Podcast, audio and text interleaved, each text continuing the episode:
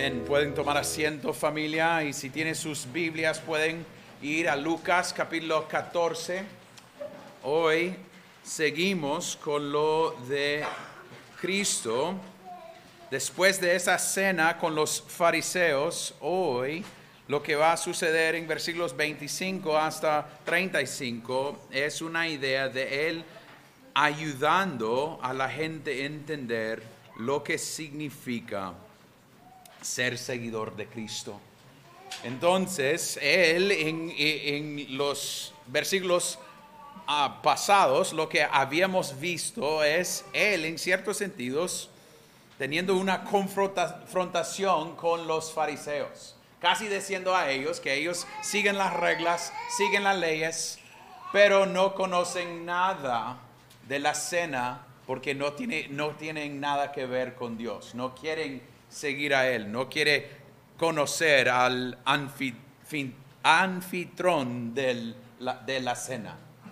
Entonces, con eso en mente, leemos que ya está cambiando, pero la idea es todavía, Él está hablando de la idea de seguir a Él. Entonces, versículo 25 hasta 35.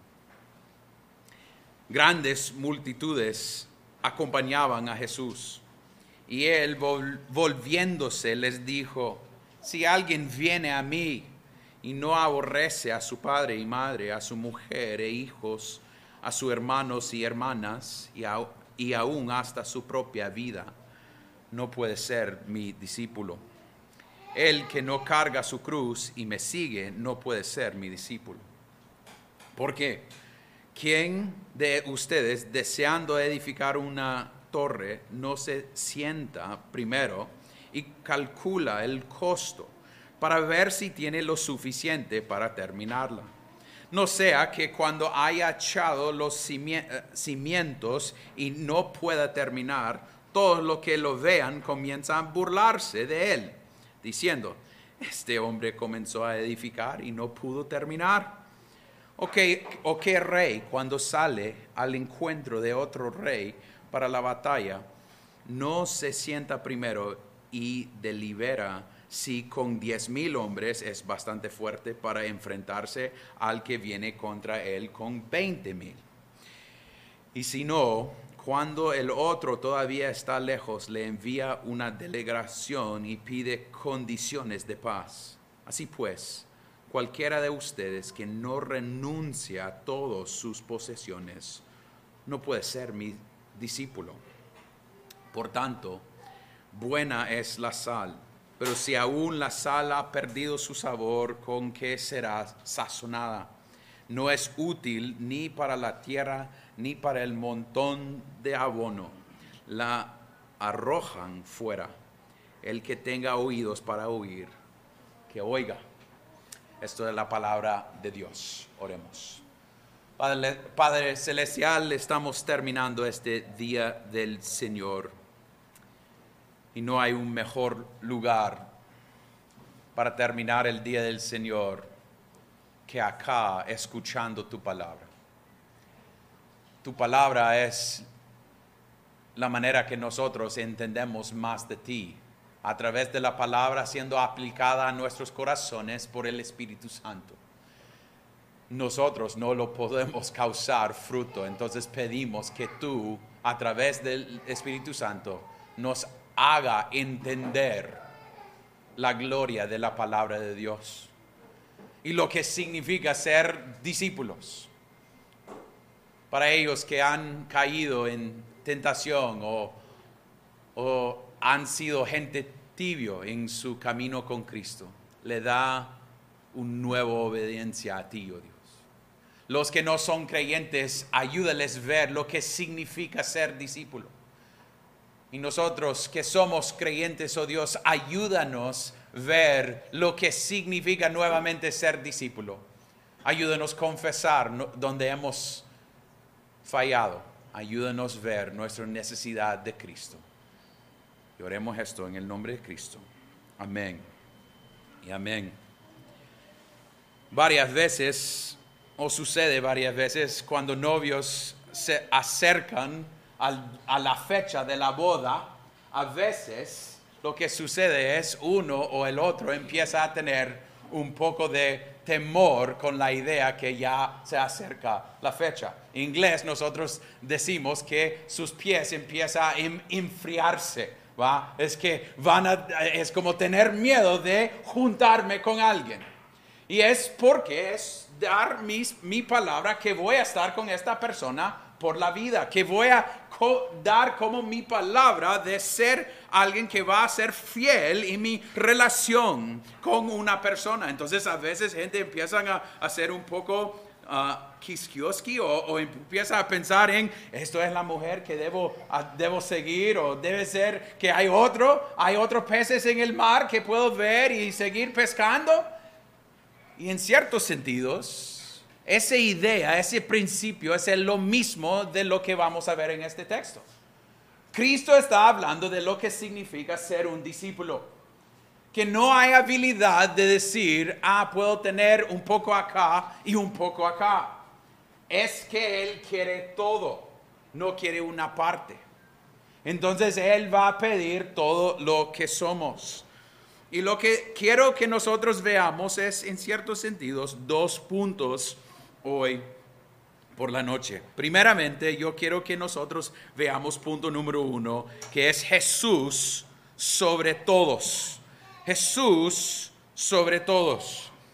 Y lo que podemos ver es en versículo 25, dice que grandes multitudes acompañaban a Jesús y volviéndose les dijo, entonces, él tiene una grande cantidad siguiéndole que quieren conocer más de Él y a veces nosotros pensamos, uh, esta gente está listo para recibir a Cristo, Él debe darse a Él y ellos pueden seguirle y Él empieza a decir cosas que son bien, bien difíciles, porque significa que Él quiere todo de ellos, no una parte.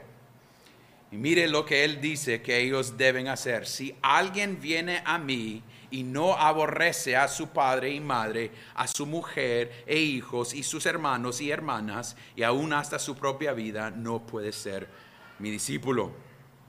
Entonces, lo que Cristo está diciendo acá es que nosotros debemos tener Él primero.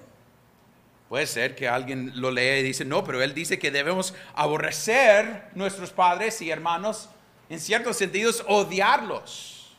Pero eso no es lo que Él está diciendo. Él está diciendo que no podemos tener a alguien en el lugar donde Él debe estar.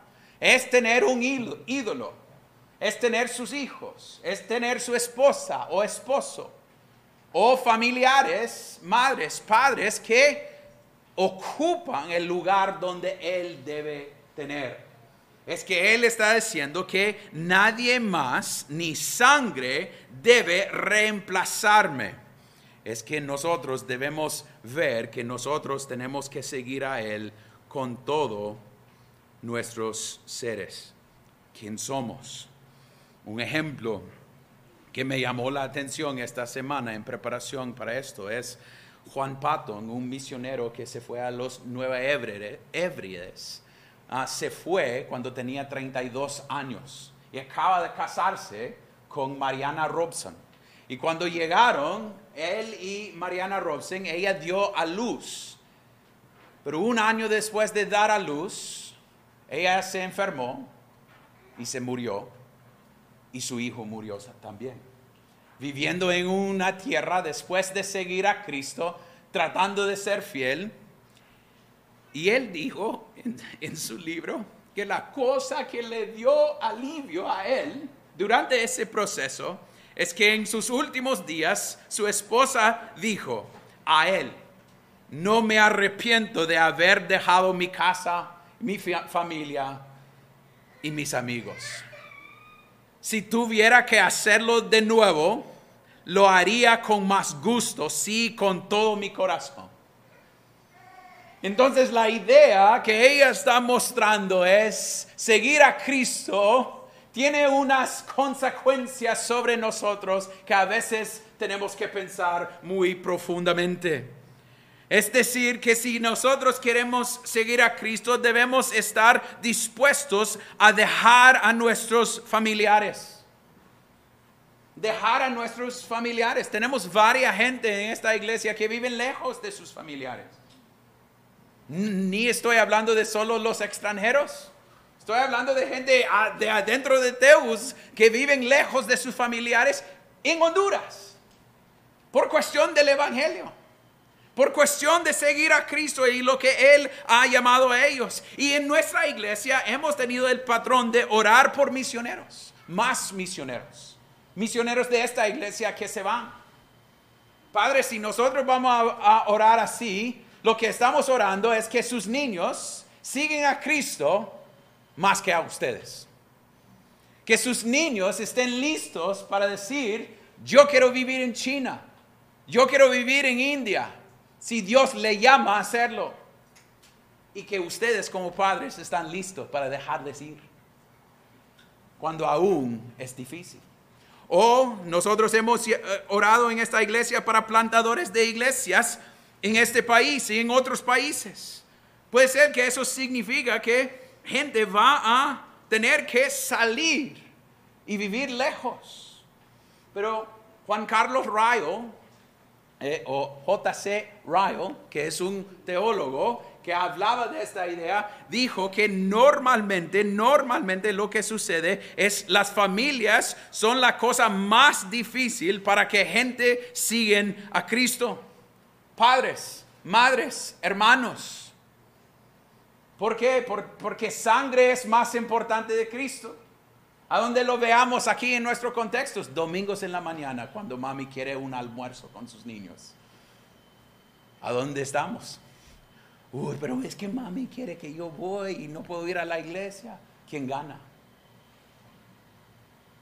Familia, debemos ver y entender que la idea de ser discípulo de Cristo significa que nuestro deseo, nuestro orden en nuestra vida va a ser Cristo primero y sangre después. Eso significa que nosotros vamos a, pensar que nosotros estamos listos para dejar familiares en el nombre de Cristo. Aunque gente se van a enojarse con nosotros.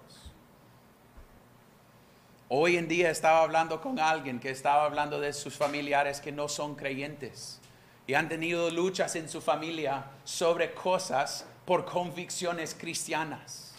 Entonces, ¿qué haremos en esa situación si alguien está viviendo con familiares que no conocen a Cristo? Debemos, debemos decir, mi lealtad es a quién primero? A Cristo, a Cristo.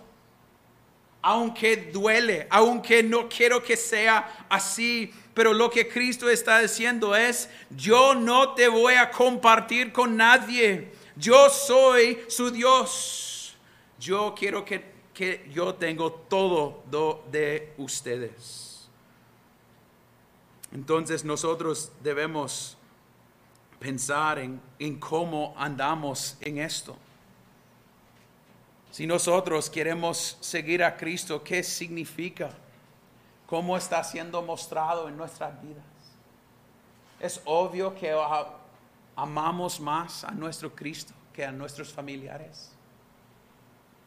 Que Dios tiene la voz más poderosa en nuestras vidas, más que nuestros familiares. Que Dios es el que nos llama a seguirle. Estamos listos para perder tiempo con familia por la causa de Cristo y su esposa, la iglesia. En ciertos sentidos, yo puedo usar un ejemplo ya hoy en día de alguien que está haciéndolo entre nuestra iglesia. Josué y Eli se van por el bien de la iglesia a vivir lejos en el frío de Michigan, a sufrir, va. Que nadie más quiere ir, es como que Dios le bendiga, va. Pero la idea es, es un deseo decir, la causa de Cristo es más importante de mi familia, aunque duele. Y esas decisiones tienen consecuencias sobre sus niños.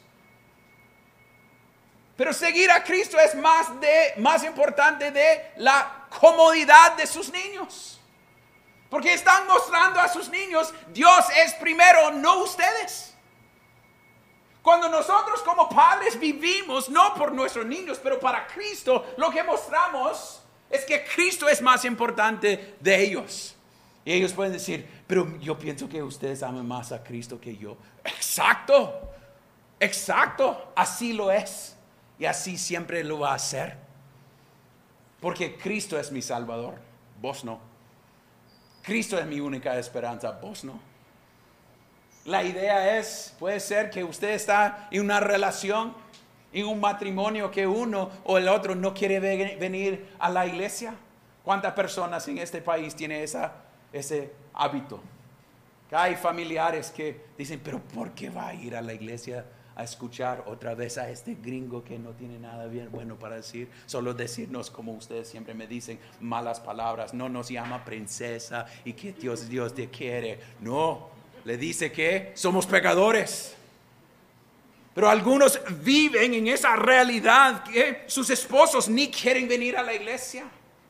Entonces, ¿qué van a decidir? No, voy a la iglesia. Porque mi Salvador es Cristo.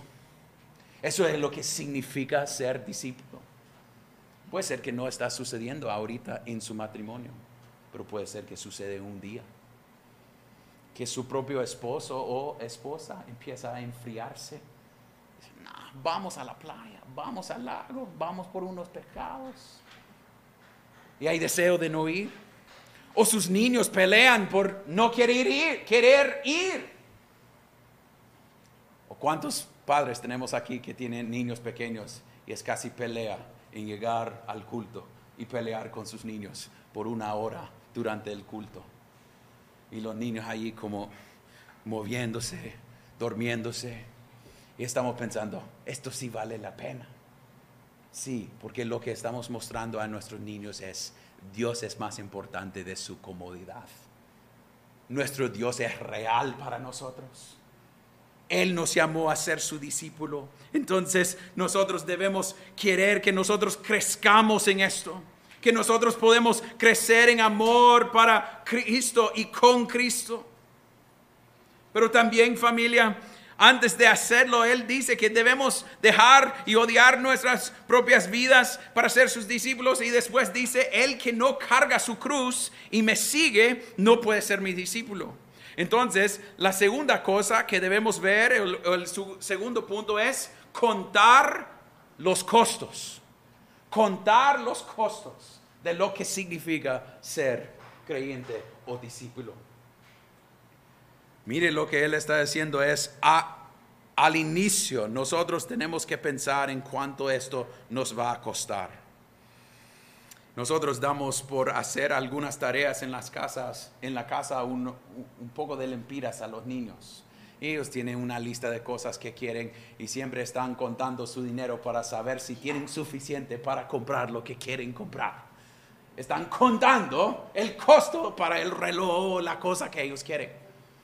Y eso es algo bien light para describirlo, pero en ciertos sentidos eso es lo que eh, este texto está llamándonos a hacer.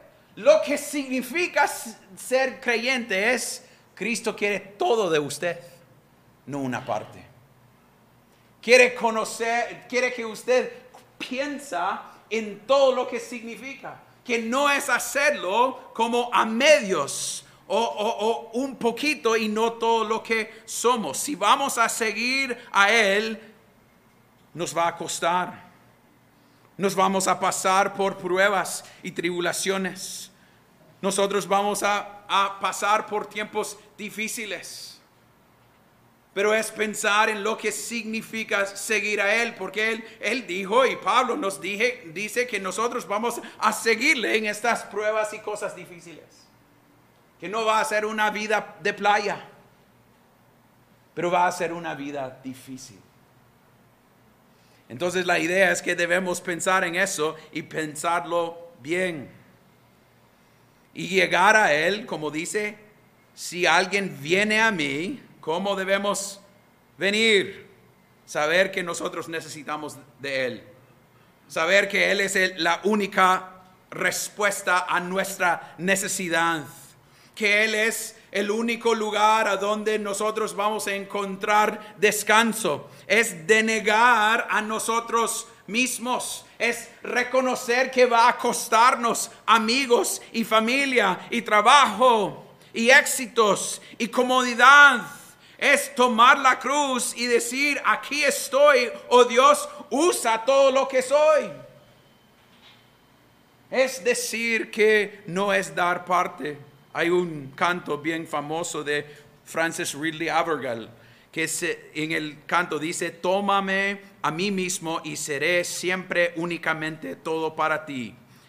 Y después dice, toma mi vida, mis momentos, mis días, mis manos, mis pies, mis mi voz, mis labios, mi plata, mi oro, mi intelecto, mi voluntad, mi corazón, mi amor. Es todo lo que soy no una parte. No es, ok, oh Dios, aquí está una parte de lo que soy, pero voy a guardar este para mí. No. Es todo lo que soy.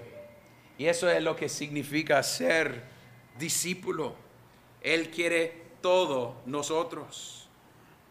Y lo triste familia y lo difícil de esto es que eso significa que puede ser que nosotros encontramos dolores que nosotros nos sentimos solos, rechazados, tristes.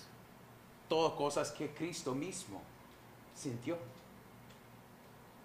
En hacer la voluntad de su Padre. Pero cuánto hemos comprado la mentira que ser cristiano significa paz, sin problema que voy a, no voy a encontrar nada de dificultad. Entonces la idea es que tenemos que contar los, costos de lo que significa seguirle. Es interesante que en dar esa idea, Él da dos ejemplos de lo que Él está hablando. En versículo 28, el primer ejemplo, Él usa es este hombre que está edificando un torre y no se siente primero para calcular todas las cosas y no tiene suficiente para terminarlo. Y la gente empieza a burlarse de él. Cuando estaba pensándolo, estaba pensando en ese carril de buses aquí en Tegucigalpa. A veces bromeamos de esa idea, nunca lo terminaron. Tenían el dinero, a ver si tenían el dinero, pero dijeron que había dinero para hacerlo, pero hoy en día no tenemos buses pero todos tenemos casi una cosa media hecha y muestra algo no terminado. Entonces, ¿cuál es el contexto acá? Él está diciendo que si no contamos los costos, vamos a ser cristianos tibios, a medias, no full con todo nuestro ser siguiendo a Él. Vamos a hacer como, uh, yo quiero un poquito de esto y, y no como todo lo que significa en mi vida. Y eso es, en ciertos sentidos, actuar como iglesias que veamos en Apocalipsis, que, quieren ver si pueden poner sus pies a los dos lados y decir, ah, estoy cómodo acá y estoy cómodo acá. En vez de decir, aquí estoy, aquí estoy. Entonces significa que Él quiere todo. Pero el segundo ejemplo que Él da es al rey cuando sale al encuentro de otro rey para la batalla, no se siente primero a deliberar así con diez mil hombres, es bastante fuerte para enfrentarse al quien contra él con viene contra él con 20 mil, es casi decir lo mismo, es preparación, es pensar en lo que va a costar a seguir a Cristo. Es decir, que nosotros no debemos querer no debemos querer causar movimientos emocionales para tener gente diciendo quiero seguir a Cristo, pero no están pensando en lo que significa seguir a Cristo. Es ir a un campamento y decir con todos los ojos cerrados, levanta su mano. Cristo puede salvar a gente así. No estoy de, si eso es su historia, no quiero que ustedes, Aarón me, me dijo que no soy creyente. No, no estoy diciendo eso. Pero lo que estoy diciendo es, no queremos que alguien hace algo por emociones solamente y no piensa en lo que significa de verdad seguir a Cristo con todo su corazón y lo que Dios quiere de nosotros. Entonces Él dice, al final de versículo 33, así pues cualquiera de ustedes que no renuncia a todas sus posesiones no puede ser mi discípulo. Ok, entonces es toda su familia. Después de toda su familia es todas sus cosas. Y al final es yo quiero todo de ustedes. ¿Cómo vamos familia?